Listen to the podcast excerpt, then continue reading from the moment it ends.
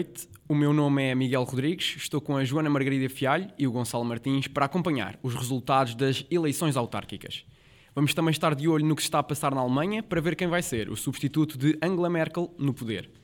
Durante esta emissão vamos acompanhar os resultados das capitais de distrito, mas vamos dar especial atenção à capital. Como convidados vamos ter a Luís Archer, um advogado de 25 anos que vive em Lisboa há 3 anos, Francisco Sena Santos, jornalista, radialista e professor na Escola Superior de Comunicação Social, Ruben Martins, jornalista do Público e ainda Ana Luísa, de 20 anos, estudante de Antropologia e que se assume de esquerda. Temos agora connosco Luís Archer e começo por te perguntar: estás em Lisboa há 3 anos, quais são as maiores diferenças entre viver em Lisboa e viver no Porto? Lisboa é uma cidade de, de, oportunidades, é a cidade portuguesa das oportunidades, é provavelmente a única. Pois claro, Lisboa é uma cidade maior, é a capital, é uma cidade muito mais movimentada, com muito mais coisas para fazer, para ver. Lisboa tem uma coisa que eu acho que provavelmente é, é, é top 1 na Europa, e sendo a Europa o, o, velho continente e aquele continente quase predestinado, faz diferenciar que Lisboa tem um clima absolutamente sensacional e isso atrai muita gente, muito estrangeiro. Acho, acho que Lisboa é uma cidade extremamente bonita. Tem, tem rio, tem um mar aqui ao lado, tem serviços, tem comércio, tem indústria nas proximidades. Portanto, acho que Lisboa é uma cidade com tudo. Tem acessos, tem, tem, tem, o, tem o comboio, tem estações de comboio, tem aeroporto, tem uma rede de metro razoável, vá. Podia ser melhor, podia ser pior. E, portanto, acho que Lisboa tem, tem todo um potencial gigantesco que, que ainda está, na minha opinião, por aproveitar, muito francamente. Uh, e na sequência do, do, do, que estás a dizer, quais é que são hum? os principais problemas que apontas nesta cidade de Lisboa? Olha, o primeiro problema que eu aponto logo é a desorganização. Eu acho que Lisboa é uma cidade extremamente organizada. Acho que a parte oriental da cidade, e não obstante as melhorias que, que foram efetuadas no Parque das Nações pronto, nos últimos 20 anos, vá, 20, 25, 25 anos, melhor dizendo, acho que essa parte ainda está muito degradada, acho que é uma zona eh, perigosa até, que, que não está em consonância com o, resto, com o resto da cidade. E acho que Lisboa tem um grande problema, é a sujidade da, da cidade.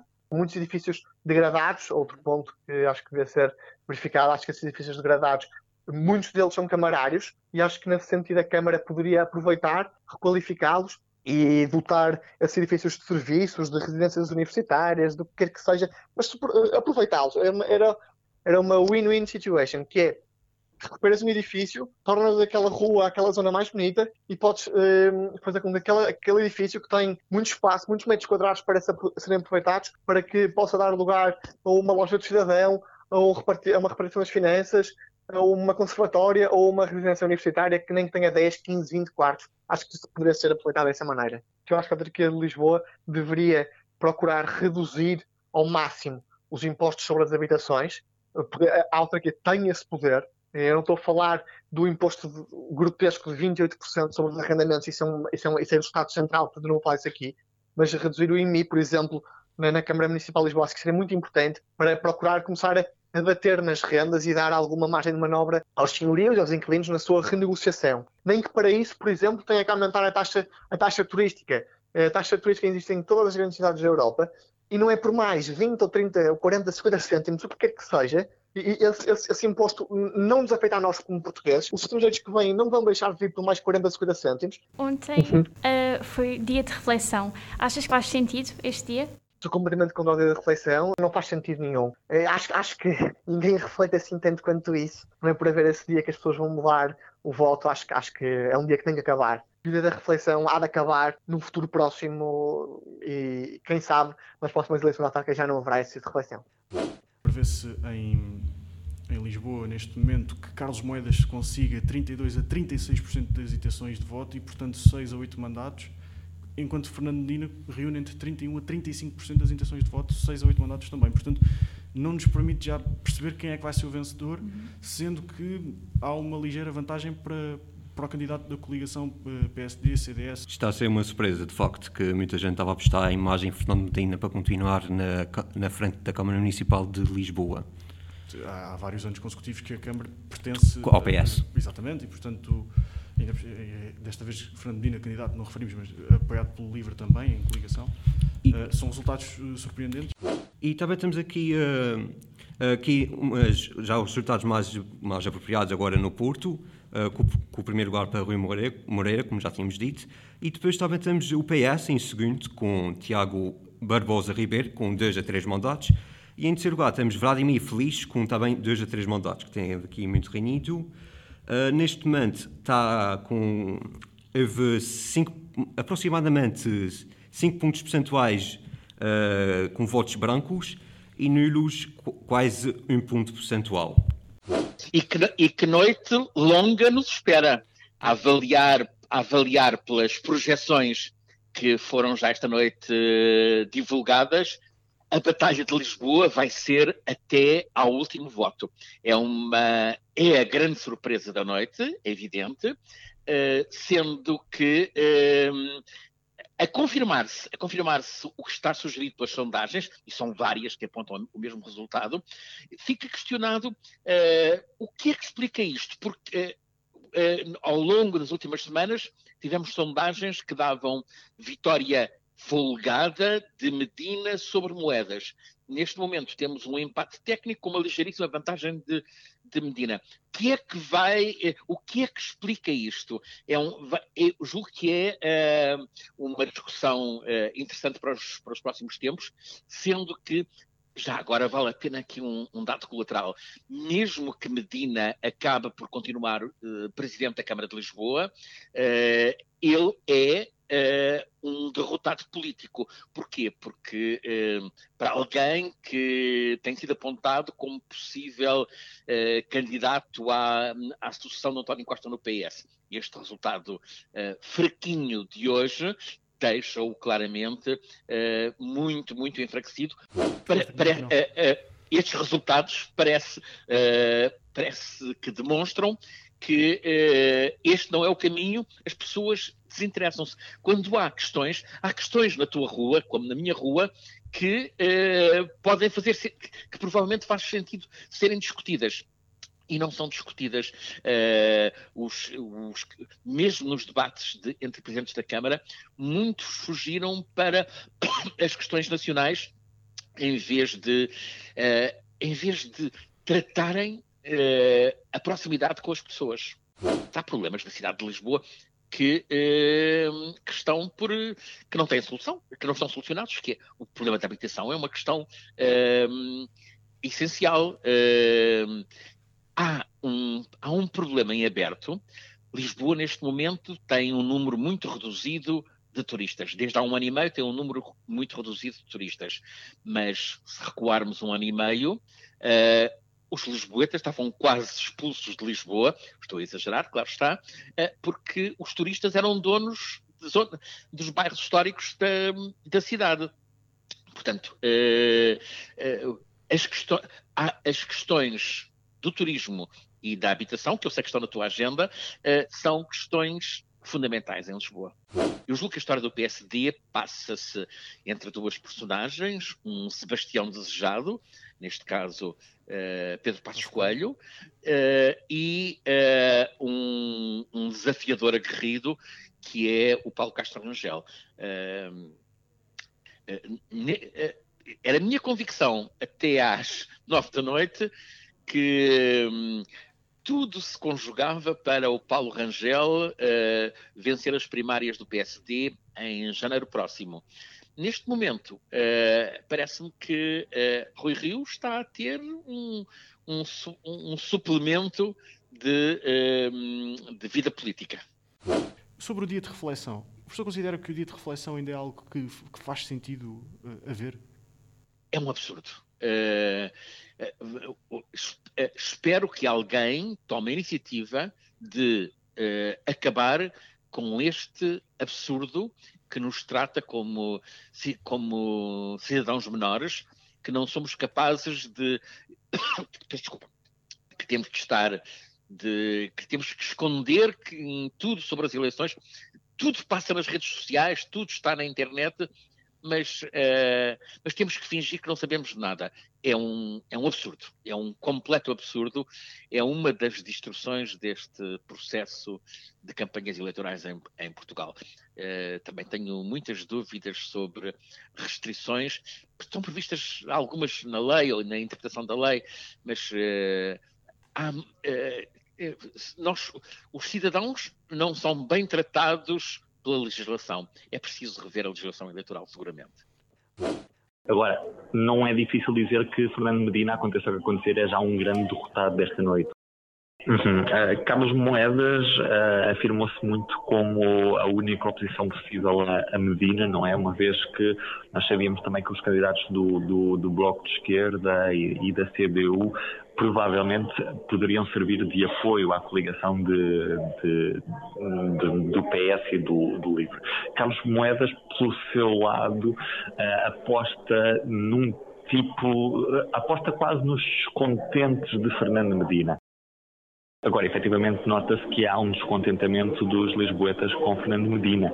Isso vê-se quando um presidente da Câmara que está em exercício normalmente parte sempre em vantagem para uma candidatura e se, se Fernando Medina chega a esta fase sem conseguir assegurar uma vitória nas eleições, mesmo que, claro que era muito difícil a maioria absoluta, mas ninguém esperava que Carlos Moedas estivesse tão colado a Fernando Medina no, nos resultados. Uh, portanto, neste neste momento o que, o que se pode esperar e se pode dizer é que efetivamente há, há um descontentamento da cidade de Lisboa para com a governação de Fernando Medina.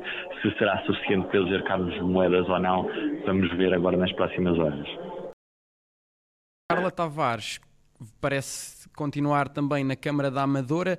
Susana uhum. Garcia não conseguiu então uh, alcançar aquilo que desejava. Uh, Carla Tavares duvidava-se um pouco uh, pareciam os amadorenses já um pouco cansados.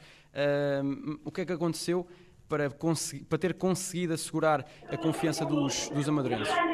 Bem, isto prova que não é por uma candidata ser conhecida da televisão que é automaticamente eleita. Temos a questão do turismo, que é muito, é muito preocupante a maneira como a cidade se adaptou aos turistas e se esqueceu dos moradores, e isso também acaba por ser, se calhar, resultado desta noite também um pescar de olhos a, que a cidade uh, não, pode, não se pode tornar uma Disneylandia para turistas e esquecer-se que os moradores são necessários temos de alterar os hábitos e temos de mudar as nossas cidades. E isto é muito sério, particularmente na cidade de Lisboa, em que ainda temos uma prevalência muito grande de carros que entram na cidade e que efetivamente as pessoas têm de começar a mudar para meios de transporte alternativo, têm de começar a usar os transportes públicos, têm de começar a usar a bicicleta. E isso só vai acontecer quando tivermos transportes públicos de qualidade. Uh, na tua opinião, quais é que foram os pontos altos e os pontos baixos desta campanha? Bem, é, é, complicado porque não é uma campanha, são 300 e se formos ao nível de freguesias são muito mais.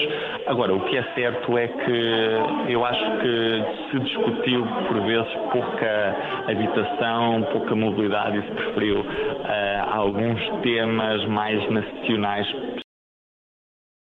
Um, e agora, Tens algum tipo de mensagem que queres deixar, tendo em perspectiva as eleições legislativas de 2023? Uhum. Uh, vamos estar, por favor. Hoje tivemos um, um número elevado de abstenção, uh, apesar de serem estas as eleições mais próximas, em que os eleitores têm uma proximidade muito, muito grande para com os eleitos. Uh, a abstenção voltou a superar os, os números de, de, há quatro anos, muito provavelmente, quando tivermos os números finais, vamos perceber isso. Uh, e isso não deixa de ser um dado triste. Portanto, o que eu aconselhava já quem está a ouvir nesta FM é que tenha a certeza absoluta que uh, o mais importante de tudo na nossa democracia é sermos cidadãos participativos e ativos e isso faz através do voto e não só, mas faz também através do voto e por isso é muito importante se deslocarem às urnas. É um processo muito fácil e muito rápido. Vão votar, por favor.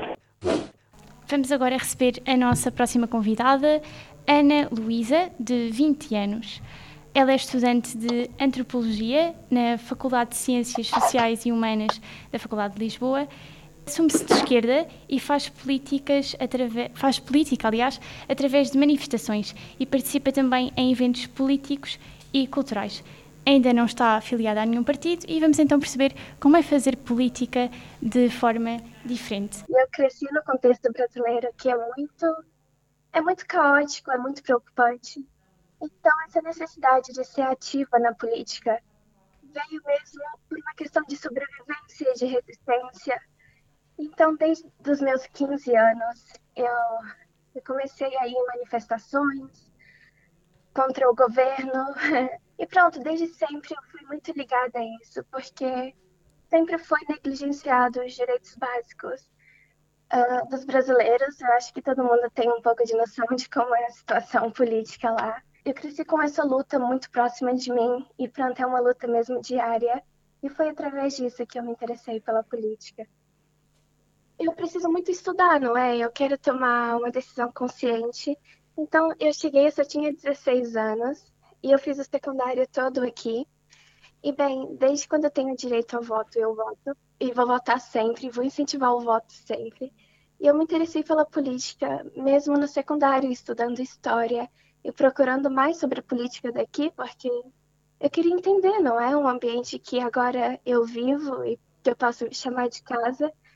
Achas que os jovens de hoje em dia em Portugal têm interesse pela área política? Eu acho que sim, eu acho que pronto, é uma honra muito grande estar a falar, principalmente nesse dia de hoje, não é, das eleições. E eu não sei, eu consigo responder essa questão dando como exemplo o fato de o, o, maior incentivo ao voto no dia de hoje nas eleições, eu percebi que foram dos jovens. E eu acho que pronto, eu acho que somos mesmo o futuro. Consigo ver muito a, a geração mais jovem daqui de Portugal e do Brasil lutando mesmo ativamente na política, porque na minha, na minha perspectiva, ser político é preciso ser ativo. E achas que pode haver outras formas de cativar os jovens?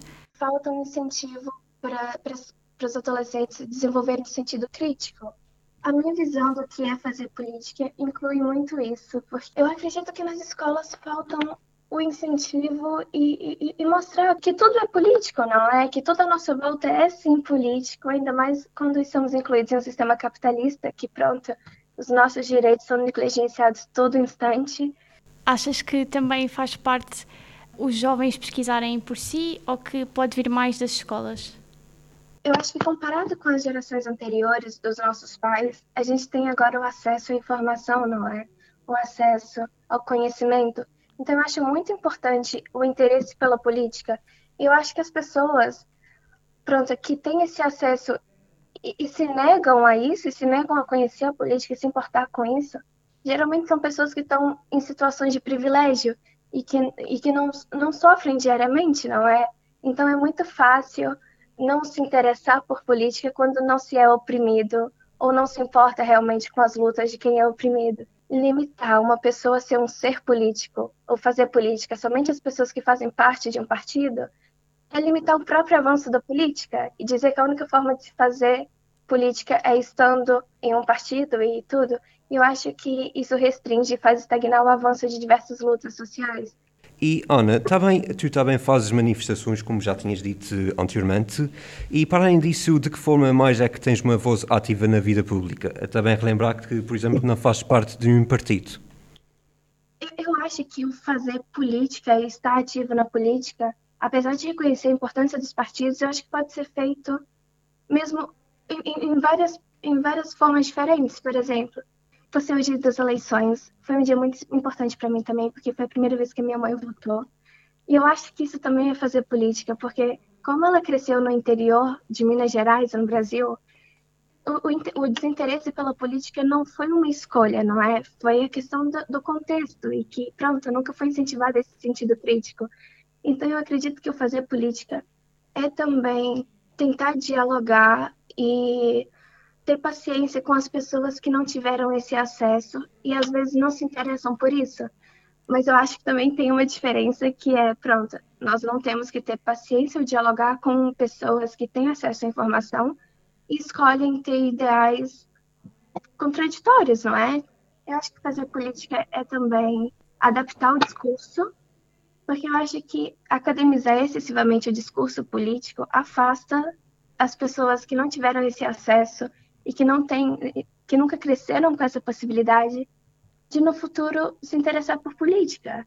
Isso consequentemente torna a política muito elitista. Porque pronto, porque se a, se a política não inclui, ela também não transforma. Houve alguma manifestação em que tenhas participado que te tenha marcado mais? Aqui em Portugal eu fui nas manifestações da greve climática e no Brasil, no governo Temer, tinha uma lei que cortava o financiamento para escolas públicas.